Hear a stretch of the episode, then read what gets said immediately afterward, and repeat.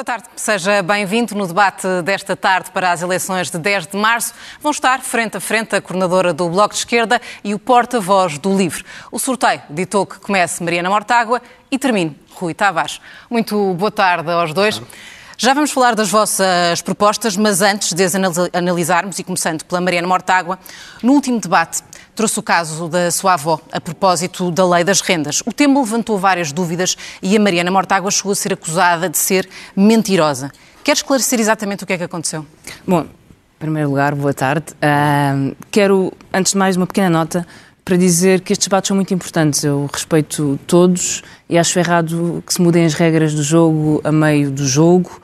Acho que a postura perante os debates dita também a postura com que cada um de nós está na política e Luís Montenegro definiu-se nessa postura ao recusar alguns debates e acho que era importante que os fizesse todos a bem da democracia e do, do esclarecimento. E é também a bem da democracia e do esclarecimento que um, faço as declarações e as mantenho sobre a Lei das Rendas, que foi aprovada em 2012. Uh, toda a gente conhece essa Lei das Rendas, muita gente a sentiu na pele.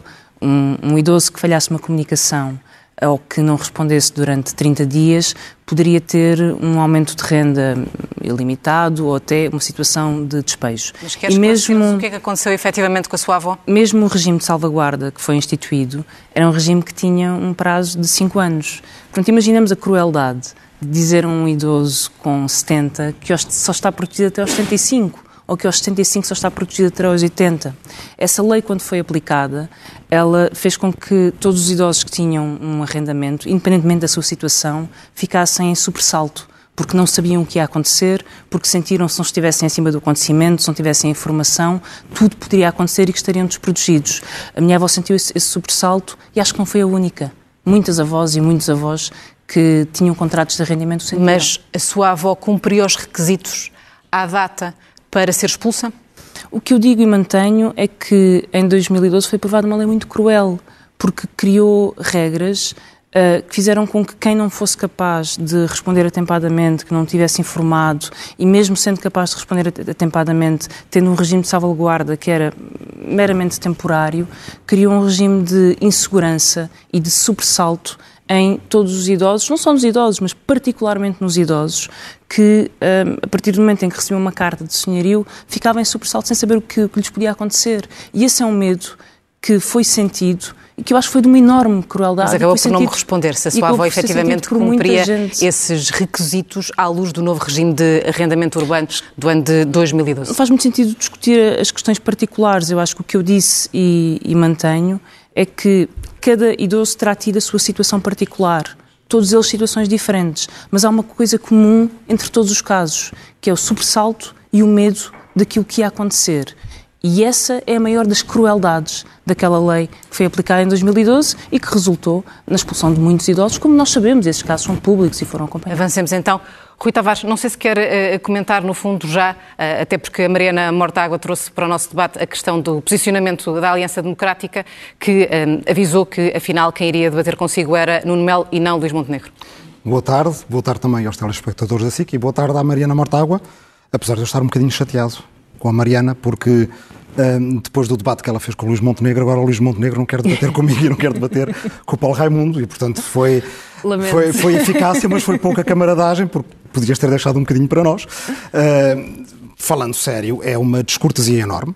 Não, o livro não foi informado, uh, a não ser por perguntas de jornalistas, portanto o PSD não teve a cortesia, a AD, quem quer que seja, alguém, um dos uh, três líderes da coligação a cortesia de falar diretamente, com, não sei se com o PCP, com a CDU, mas não com o LIVRE, certamente, é uma diferença de tratamento que, para alguém que quer ser Primeiro-Ministro, me parece especialmente grave.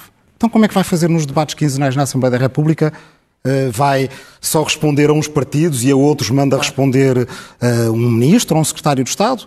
Não, quem quer ser Primeiro-Ministro tem que debater com todos os partidos que estão na Assembleia da República presente, até porque ainda há outra coisa. Esta lei, tal como ela existe, ela foi redigida no tempo em que Luís Montenegro era líder parlamentar do PSD, ele estava na Assembleia da República.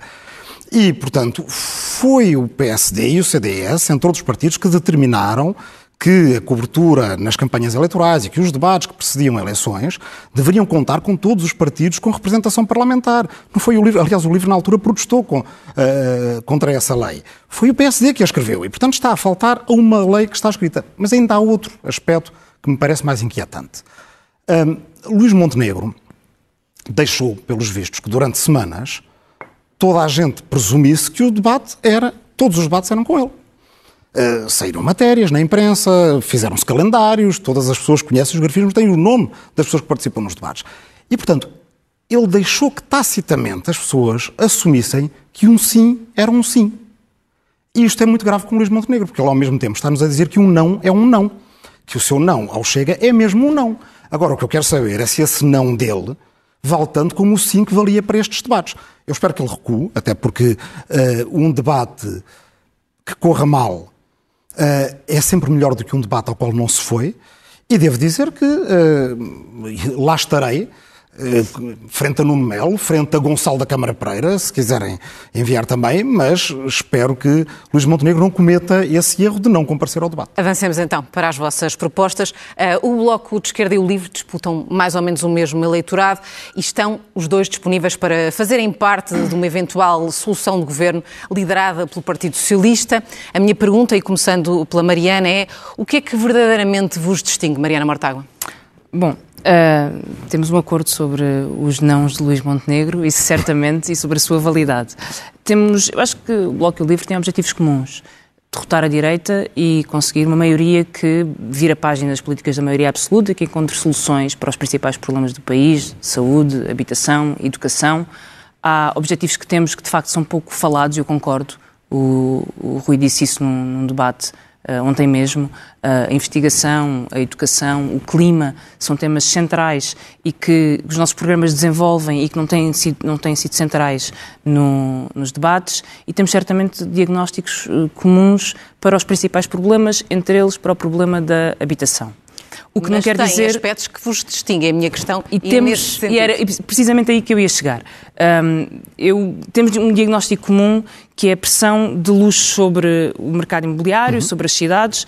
O Rui falava ontem sobre Portugal estar no topo dos países que são procurados por milionários uh, a nível mundial e falava, falava dos mega milionários do Dubai. Uhum. Eu não podia estar mais de acordo e por isso defendo que se proíba a venda de casas uhum. uh, no centro das cidades, as zonas pressionadas, a não residentes. Ou seja, a venda de casas é para quem quer viver independente da sua nacionalidade e não para quem quer uma casa, uma segunda casa, uma casa para passar meia dúzia de meses uh, durante as férias. Na altura, um, o Rui fez-me uma acusação de uh, demagogia nacionalista, de abrir as portas à demagogia nacionalista.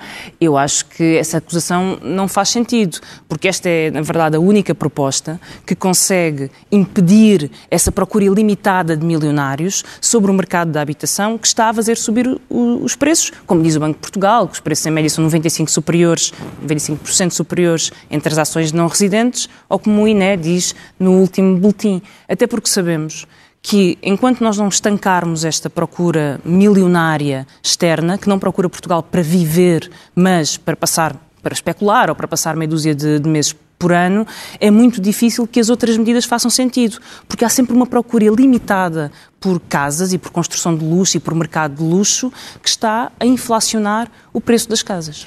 Rui Tavares, para além desta uhum. demagogia nacionalista, e estou a, a, a citá-lo, uh, usando as palavras da Mariana Mortágua, o que é que verdadeiramente distingue o livro, o projeto do livro, do projeto que o Bloco de Esquerda oferece aos portugueses? Bem, é uma citação em segunda mão, mas vamos lá. Eu não acho que a gente esteja a disputar eleitorados de esquerda, como dizia a peça antes do debate. Acho que se estivéssemos a disputar eleitorado Claro, acolhemos todos os partidos, acolhem todos os votos que vierem, venham de onde vêm. E que todos os partidos querem ter sempre mais votos, mais deputados, mais capacidade de representação. Mas acho que para o nosso país seria uh, bem insuficiente, bem mau, se os partidos de esquerda estivessem só a disputar eleitorado uns aos outros, porque, segundo as sondagens, neste momento, a esquerda precisa de ganhar terreno e, portanto, é o terreno que ontem, no debate que tivemos com o Rui Rocha, creio que fizemos por ganhar. Eh, é o, no, no, debate que a Mariana Mortágua fez com, com o Luís Montenegro, que o Bloco fez por ganhar. Toda a esquerda precisa de crescer. E, portanto, aqui acho que há, eh, para uma governação que seja de progresso e de ecologia, que tenha um programa mais congruente e coerente do que tem o da direita, porque nós, na verdade, entre uh, o que o Chega diz sobre. Uh, bem, enfim, o que, é que, o que quer que seja que o Chega tenha que dizer naquele momento para atingir o poder, que é a única coisa que lhes interessa. E o que a iniciativa liberal diz nas suas opções ideológicas e depois o PSD, não há congruência nenhuma. Ou seja, nesta altura, Rui Tavares, não convém assinalar as vossas uh, divergências, porque algumas existem. Não, nós sabemos de onde viemos e sabemos que temos uh, objetivos comuns. Agora, claro que há diferenças em relação a temas que são bem conhecidos, a Europa é um deles.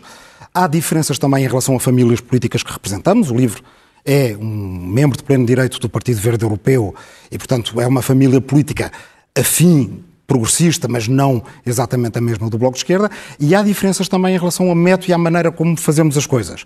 Eu acho por exemplo, em relação a este tema, uh, porque é que o livro acredita que uma abordagem proibicionista não é a melhor num diagnóstico que é comum? É verdade que este excesso súbito de procura em Portugal fez subir o preço das casas todas.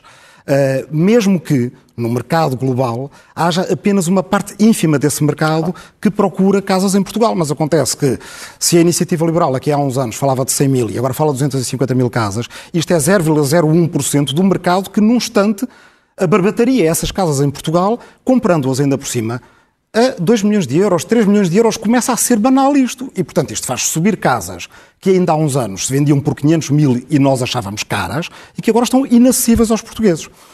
Eu creio que uh, proibir a, a, a venda a, a não residentes tem um problema de direito europeu. É verdade que a Dinamarca o faz, mas a Dinamarca tem derrogações especiais porque não faz parte do espaço de liberdade, segurança e justiça da União Europeia.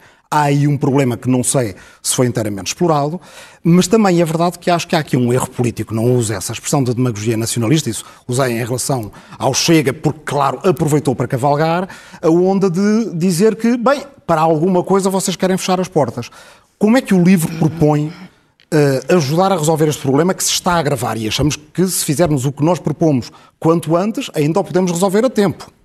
Uh, e que é uma proposta é diferente uma, da do Bloco. É uma proposta diferente da do Bloco. É de ter uma sobretaxa do IMT sobre prédios de luxo e que essa sobretaxa que este uh, mercado pode muito bem pagar sirva para um fundo de emergência na habitação para fomentar o mercado nos segmentos classe média baixa e jovens. Isto é se chama em linguagem técnica um imposto pigoviano, ou seja, pretende arrefecer as externalidades negativas de um mercado onde não há propriamente uma atividade ilegítima. Não é ilegítimo uma pessoa querer viver em Portugal, não é ilegítimo que Portugal seja atrativo para estas pessoas, mas nós podemos aumentar os impostos de forma a que seja menos atrativo e que, se este mercado que parece ser tão insensível ao preço continua a comprar, mesmo com uma sobretaxa no IMT, ao menos isso serve para ajudarmos quem neste momento está sob a pressão de perder as suas casas. E devo dizer que de facto essa é muito sentida. Quer dizer, hoje eu sei que é dia 8, é dia de pagar rendas. Sei quando falar com a minha mãe a seguir este debate, é uma coisa que ele me vai. Que, Temos de, de, de passar à Mariana para responder precisamente a esta questão. Porque é que um, o Bloco de Esquerda insiste. Um, numa taxa que uh, o, uma proibição, na verdade, uma proibição. uma proibição que o Rui Tavares diz que é, é ilegal uh, no ponto de vista Bom, do direito europeu. Na, na verdade, acho, acho que, que, o Rui acaba por por dar a resposta à própria questão que coloca. Há países da União Europeia que têm esta, esta Sim, medida. Mas é preciso mudar os tratados. Malta e, Dinamarca têm, têm derrogações para esta medida e é óbvio, quando estamos perante uma crise destas dimensões, há, há políticas que têm que se adaptar à emergência do momento, têm que se adaptar à urgência do momento. Um, eu, ontem no, no, debate, ouvi o Rui falar sobre esta sobretaxa em, em IMT.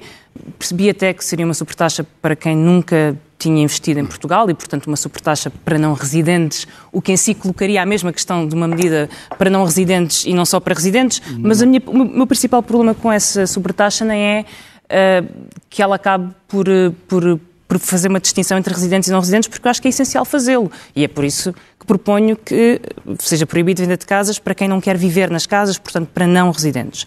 O que me parece é que uma sobretaxa não resolve o problema, porque um multimilionário de Dubai paga com felicidade uma sobretaxa do IMT eh, para continuar a ter a casa, porque é por isso que, ela, que, essa procura é ilimitada, porque ela é ilimitada no seu valor, 2, 3, 4 milhões, seja o que for, este mercado é sempre possível para multimilionários desta, desta dimensão. E depois há uma outra questão que é um efeito perverso da receita de IMT. A receita de IMT é uma receita municipal que vai diretamente para o município que tem um, as casas mais caras, portanto, cria um incentivo perverso às casas mais caras. É por isso que o Bloco defende um, um fundo que mutualiza esta receita, criando, acabando com a ligação direta entre quem recebe a receita e quem tem interesse em que as casas sejam mais caras, mas também porque a receita de IMT subiu muito. A receita de IMT subiu 73% nos últimos dois anos. Nós não temos um problema de receita de IMT, ela tem subido muito, passou de 392 milhões de euros em 2012 para 1.700 milhões em 2022. Portanto, não só esta taxa hum, não resolve o problema do acesso do multimilionário ao mercado de luxo, como cria um incentivo perverso entre os municípios que têm casas mais caras e mais receita de IMT, como na verdade a receita de IMT já é gigantesca para a natureza do seu imposto e os ganhos que nós temos de limitar a procura milionária são a única forma até de podermos ter outras limitações no mercado como nós queremos, porque o Rui também defende isso, o livro também defende isso, vamos falar, limites às rendas. Vamos passar a outro tema, temos de falar de jovens e de esperança ou da falta dela. Uh, Rui Tavares, Portugal tem hoje a taxa de imigração mais alta da Europa e uma das maiores do mundo. Quase um em cada três jovens nascidos em Portugal emigraram, sendo que este último ano de 2023 foi o ano com mais uh, saídas. Um, a resposta também passará por uh, fazer o país crescer, porque, obviamente, que estes jovens reivindicam melhores condições de vida e melhores salários. De forma sustentada e robusta, como é que uh, pomos e quais é que são as soluções do LIVRE para colocar Portugal na rota do crescimento? Muito rapidamente, em relação ao tema anterior, só dizer que uh, essa receita deve ser consignada a um fundo de emergência na habitação, que já existe, porque o livro propôs, neste orçamento para 2024, e desde o dia 1 de janeiro que... Temos de avançar, Rui, é muito só rápido, porque senão ficamos praticamente sem não, tempo para não irmos outros temas importantes. Mas 25% do imposto de selo sobre transações imobiliárias vai para esse fundo de emergência na habitação, no nosso cálculo são 100 milhões por ano, servem para fazer, uh, para reforçar a Estratégia Nacional de Integração das Pessoas uh, Sem Abrigo, mas as câmaras municipais, e aí sim através do IMT, podem usar, por exemplo, para combater a descaracterização dos bairros. Isso leva-nos a esta pergunta. da economia. O crescimento da economia por si só, se não for aliado a uma melhoria da qualidade de vida, a uma sustentabilidade do nosso país e a podermos, com o dinamismo que alguns têm e a quem devemos dar asas, assegurar a dignidade de todos, é, é um crescimento apenas pelo crescimento. E esse nós achamos que não é interessante. O que nós sabemos é que os jovens que saem de Portugal, eles saem menos do que saíram no tempo da Troika, também é preciso que se diga, e a direita nunca o diz e saem. Ainda vão... que neste último ano uh, batemos um número recorde, em 2023 de, saíam muito mais do, durante o tempo da Troika. O, a, to, a, imigração portuguesa, no, imigração e reimigração, gente que já tinha estado lá fora, que voltou, às vezes aposentada e que depois voltou a sair, no tempo da Troika teve, quer dizer, a níveis que só comparáveis com os do tempo da Guerra Mas é algo que ainda se mantém. A verdade é essa. É verdade. E há cada vez mais jovens a quererem sair. A minha pergunta era muito é concreta. É Soluções para pôr o país a crescer que devolvam, uh, que no fundo deem perspectivas aos jovens de terem melhores salários e melhores condições de vida. Temos que entender entender o porquê. Um deles é evidente, os melhores salários. Nós vivemos num, uh, num espaço de liberdade de circulação na União Europeia do qual nós somos adeptos e que uh, permita aos jovens que não tenham que esperar porque os políticos do nosso país venham paulatinamente a fazer convergir o país com a média da União Europeia. Eles podem, mudando de país na União Europeia, passar para a vanguarda da União Europeia. E, portanto, Portugal tem que sair do paradigma em que jogar para o empate era bom, é da anterior geração de políticos em Portugal, e temos que passar nesta nova geração que existe hoje em dia para um paradigma no qual Portugal pode estar na vanguarda da União Europeia em vários setores são na transição energética, na ecologia, na defesa da biodiversidade, no restauro da natureza, na educação, na ciência, na construção em Portugal daquilo que pode ser uma plataforma para uma elite de serviço europeia e atlântica que sim paga bem, salários mais altos, mas não só. As pessoas vão à procura de qualidade de vida e, portanto, excelentes serviços públicos. Acho que à esquerda estamos de acordo que não devemos recuar um milímetro no Estado Social e devemos inovar no Estado Social. Espero que venhamos a falar disso. E vão à procura de uma coisa também: sair da ansiedade, da angústia permanente em que os seus pais viveram e os jovens vivem quando estão em Portugal, com o fim do mês, com a privação material, ou seja, Portanto, com um objetivo que tem que voltar. A preocupação não é tanto tem... o crescimento em si com... da economia, mas é tudo não, o, o A nossa preocupação fundamental deve ser erradicar a pobreza como fenómeno estrutural no nosso país. É, esse é o grande desígnio de Vamos Portugal. Vamos passar a, a Mariana Mortágua. Soluções para pôr Portugal a crescer de forma mais sustentada? Bom, eu... Enfim, isso é a pergunta para todo deixo ficar aqui o programa eleitoral do Bloco, é, que é, é que algo é que é um discurso mais da direita e a direita muitas vezes acusa os partidos de esquerda de não se preocuparem com o crescimento económico do país. Só que a direita não sabe como é que se faz crescimento económico. A direita acha que se diminui o IRC, a economia cresce e, portanto, está sempre isenta de ter um debate sério sobre quais são as prioridades, que setores é que se desenvolvem, como é que se aumenta salários. É que eu esteja a colocar essa questão uh, e, portanto, a dois representantes da esquerda. Sim, eh, eu só quero complementar uma coisa que o Rui dizia com toda a razão. Durante os quatro anos da Troika, na verdade, saíram mais de 100 mil pessoas do país. Uh, em 2022 eram 60 mil. Uh, sai demasiada gente do país. Uh, só enfermeiros no, no último ano, mais de um milhar, pôs pedidos, 1.700 fizeram pedidos para sair do país, o que quer dizer que Portugal é incapaz de reter gente qualificada e gente que faz falta ao, ao SNS e aos serviços públicos. Uh, como é que isto se combate? Em primeiro lugar, com melhores salários. Os salários não sobem por eh, milagre nem por decreto. O salário mínimo, sim, e temos uma convergência sobre o valor até e, e, o, e o percurso para o aumento do salário mínimo. A partir daí é preciso um trabalho de combate à precariedade, de reforço de contratação coletiva, de combate à exploração, por exemplo, no trabalho por turnos. Uh, o aumento salarial depende de regras laborais. Quanto mais precariedade há, quanto mais competição, corrida para o fundo há, mais difícil é subir salários. E isso explica porque é que hoje jovens têm um salário uh, de mil euros é porque, na verdade, as leis o permitem, a economia o permite. A habitação é uma questão essencial. Alguém com mil euros que paga uma renda de 900 não consegue ficar no país. E, portanto, falamos de salários, falamos de habitação, falamos de investimento em áreas uh, cruciais, e eu acho que, e de política social direcionada e capaz de resolver o problema da pobreza, uh, como os apoios sociais, aliás, também convergentes. E aqui entramos em mais uma, uma medida que, neste caso, um desacordo, eh, porque já ontem, ontem no debate isto foi, foi trazido e o LIVRE tem no seu programa um, um projeto piloto com vista à implementação faseada do rendimento básico uhum. uh, incondicional. Este rendimento básico incondicional, como nós sabemos, ele tem duas características. Ele é universal e ele é incondicional. E aquilo que percebo e que está escrito no, no programa do LIVRE é um projeto piloto com vista à implementação, ainda que faseada. Ora, a implementação do RBI para ser universal como o seu próprio conceito e nome existe, mesmo que se fosse uma prestação de 200 euros por pessoa e para ser universal, estaríamos a, falar de 28 mil milhões de euros, que é mais do que são as contribuições para a segurança social ou a política social. Acho que era importante esclarecer esta questão, porque há um conflito à partida entre o rendimento básico universal e o seu custo e os seus gastos para ser universal e incondicional. Eu sei que é um projeto piloto que uh, o LIVRE defende, mas é um projeto piloto com vista à implementação. E acho difícil de compreender porque é que se faz um projeto piloto de uma coisa que não se pretende implementar ou fazer. Podemos passar ao Rita Vaz para uh, responder. E Só fazendo, tem custos que são incomportáveis com o Estado Social. disse que 2000, o ano passado, 2023 tinha sido o ano de recorde e na verdade queria ter dito uh, 2013, fica essa a minha correção.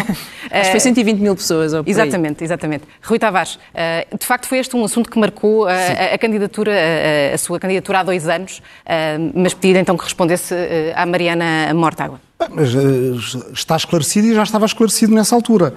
Uh, Porquê é que o livro quer saber mais? Porque o conhecimento em si é um valor. E, e, eu vejo muita gente, à esquerda como à direita, que tem muitas certezas sobre o rendimento básico incondicional. Outros porque acham, uns porque acham indesejável, um instrumento que erradicaria a pobreza, outros certamente não é o caso da Mariana, porque têm questões sobre, uh, uh, uh, enfim, implementação dele com que, fontes de rendimento, outros ainda porque acham que isto vem destruir certas outras eh, provisões do Estado Social. E, portanto, estamos assim um bocadinho numa discussão uh, que faz lembrar um bocadinho as discussões sobre a gravidade antes do Copérnico. Quer dizer, e o que o livro diz é, experimente-se. 20 a 30 milhões de euros, e, portanto, ordens de magnitude abaixo do que aquilo que uh, a Mariana disse, e eu sei que a Mariana frisou que era um e é Sim, um projeto piloto, foi o que propusemos no Orçamento de Estado, que pode ser testado em duas comunidades uh, portuguesas, uma do interior, outra uh, uh, numa área metropolitana, uma numa ilha de um dos nossos arquipélagos ou onde quer que seja, e que nos permite saber o quê? Permite-nos saber aquilo que, por exemplo, no teste que foi feito na Finlândia, deu para perceber, que é entre RSI e RBI, as pessoas que tinham RSI procuravam menos trabalho, menos emprego, porque tinham medo da guilhotina de deixar de receber aquele rendimento. E com o RBI, como essa guilhotina não existia, era um incentivo à procura de trabalho, exatamente ao contrário do que diz a direita. Por outro lado, permite-nos resolver muitos problemas administrativos, porque, na verdade, nos últimos anos nós temos feito rendimentos básicos e incondicionais, nós no mundo, de emergência, ou ad hoc, ou pontuais, ou transferências diretas para as contas bancárias das pessoas. Aliás, isso aconteceu em Portugal. E deparamos com problemas de implementação, que têm a ver com pessoas que não deviam receber, recebem, pessoas que recebem duas vezes, pessoas que não têm conta bancária e que precisam de receber por vale postal, que aliás é uma luta do Bloco e, e correta, bem feita, porque nem toda a gente tem conta bancária em Portugal. E, portanto, tal como na semana de quatro dias, em que achamos muito importante testar antes de implementar, e aí também há uma diferença porque o livro propunha e propôs a semana de quatro dias e fez-se o projeto piloto, e se bem entendo, o Bloco quer passar para a implementação legal, quer legislar a semana de quatro dias, e aquilo que o livro diz é que precisamos antes de alargar o projeto. Nós fizemos semana de quatro dias com mil trabalhadores de 40 empresas. Os resultados são fantásticos. As pessoas têm menos ansiedade, menos distúrbios do sono, fazem melhor conciliação com a vida quero só comentar familiar. essa questão porque Mas o que nós queremos é alargar o teste partilham, a milhões e não é, Partilham esta medida da, da semana de, de, quatro dias? Partilhamos a semana de quatro dias. Aliás, hum, a redução do tempo de trabalho é uma das formas de fixar jovens em Portugal. É, uhum. E isso é o que dizem. É uma das coisas que as pessoas é, procuram. É, é, o que nós sabemos, os procuram. Mas é possível e aplicável a todos os setores? Bom, acho que para já temos que ver quais são não os setores. Não há falta de mão de obra, mesmo a administração pública As empresas que já que o tem fizeram, tanta falta de todos os, pessoas. todos os dados sobre a semana de quatro dias mostram que a produtividade aumenta, que é possível ter resposta do, do, dos serviços, que há uma adaptação que acontece uh, e já há experiências sobre isso e, portanto, tudo nos diz que devem ser alargados e devemos caminhar para aí. Uh, mas eu queria só voltar ao, ao, RBI por uma razão simples. Muito rapidamente, porque, porque há mais um tema que e, temos e vou, que discutir vou e temos a ficar gráfica, Porque estamos a falar sobre um, um, apoio social e forma como ele é atribuído, totalmente de acordo. Acho que o Bloco também defende uma reformulação dos apoios sociais. Outra coisa diferente é falar um rendimento básico universal. E o rendimento básico universal é universal e é incondicional, mas é universal. E há cinco anos que o, que o Livre apresenta isto nos seus, nos seus programas e torna-se um bocadinho estranho que o apresente sem assumir que se é para ser universal ou não, porque senão não é rendimento Mariana, básico. Estamos na reta final mesmo. Eh, este tema, eu agora vou ter que começar com a Mariana para depois fecharmos Sim. o debate uh, com, com o Rui Tavares. A Europa confronta-se nesta altura com uma guerra nas suas fronteiras, quase há dois anos, e com uma situação internacional particularmente tensa. O Bloco de Esquerda está disposto a discutir nos orçamentos um significativo reforço do orçamento um, da despesa de defesa face às de Portugal em relação à NATO e também ao risco global de guerra, ou continuar a defender a ideia de que Portugal deve sair da NATO, porque a Aliança Atlântica, na opinião uh, do Bloco, e agora estou a citar o que diz o seu programa, promove estratégias de tensão em todo o mundo? Bom, um em primeiro lugar, para acabar só a frase anterior, a divisão é, era entre o apoio social ou um rendimento universal, acho que devemos distingui-lo para não criar ilusões que depois sabemos que não podem ser concretizadas porque não são suportáveis do ponto de vista financeiro. Relativamente à, à NATO, e para não fugir da questão, em primeiro lugar, o Bloco de Esquerda apoia a autodeterminação dos povos, tal como a Constituição o diz, e por isso apoiamos a Ucrânia, o direito à defesa da Ucrânia desde o primeiro momento, e apoiamos o apoio à Ucrânia e o apoio à defesa da, da Ucrânia, e que isso não esteja, não esteja em causa. Eu acho que isso nunca foi uma polémica uh, com, com o Bloco. Um, relativamente à, à, NATO, sabemos o contexto histórico. A decisão de entrada da NATO foi uma decisão da ditadura portuguesa de Salazar. A Constituição da República Portuguesa, no seu artigo 7 defende a dissolução dos blocos militares. Neste momento, a NATO Mas é à luz do que está a acontecer, não considera um, que a NATO ganhou uma nova relevância? Não, é óbvio que a NATO estava, como dizia o Presidente Macron, em morte cerebral, uh, surge depois da guerra da Ucrânia e da invasão de Putin com, uh, de uma outra forma. Mas isso não apaga o que diz a Constituição da República Portuguesa, não apaga a posição Mas ainda assim, só bloco. para que fique claro, já estamos mesmo na reta final, o Bloco de Esquerda continua a defender a saída de Portugal da NATO? Eu, há pouco a Rosa perguntou-me porque é que eu trazia a Constituição da República Portuguesa, olha para ela. É exatamente por isso, porque é precisamente o que diz a Constituição da República Portuguesa, que aliás há um processo de revisão constitucional em curso, o que LIVRE não propôs alterar este artigo que pretende acabar com os blocos militares e nós queremos trabalhar para a paz, é essa, sempre foi essa a nossa posição e, e, e continua a ser. Rui Tavares. Bem, uh... concorda com a ideia de que é preciso reforçar a despesa para a defesa? Também vou fazer uma repescagem rápida de uma ideia muito Estamos concreta. A, sem tempo, a maneira de alargar a semana de quatro dias é aproveitar em 2026 e 2028 que temos a possibilidade de, apenas com um rearranjo cirúrgico de feriados, ter um trimestre inteiro de semanas de quatro dias, que podem ser para toda a gente que queira voluntariamente tê-las, e aí tirar as nossas conclusões. Bem, a NATO, vamos lá ver o que é que acontece nos Estados Unidos no fim deste ano. Ou seja, ainda é capaz de se autodissolver antes de que uh, façamos outro processo de revisão constitucional. A questão está muito mais na União Europeia, que é fazer o debate muito difícil da construção de uma comunidade europeia de defesa e de utilizar os artigos do Tratado da União Europeia, do Tratado de Lisboa, que já permitem à União Europeia ter políticas de cooperação em matéria de defesa. Porque a União Europeia não é um bloco político-militar, a União Europeia é muito mais do que isso. E o projeto europeu, ele deve avançar para que a Europa tenha autonomia estratégica. E aí, de é facto, óbvio. é que me parece que há aqui uma questão muito importante. Se nós deixarmos o debate da Europa apenas ser feito pelos partidos do Centrão, se nós desistirmos da Europa, então aí os Macrons vão dominar. Agora, nós no livro consideramos que a esquerda não pode deixar de ter sobre a Europa uma visão de futuro, da sua democratização, da sua refundação, incluindo nos debates difíceis, e um deles é a Europa tem que ter a sua cooperação em defesa. Acabamos com um acordo. Mariana Mortágua, Rui Tavares, obrigada aos Obrigado. dois.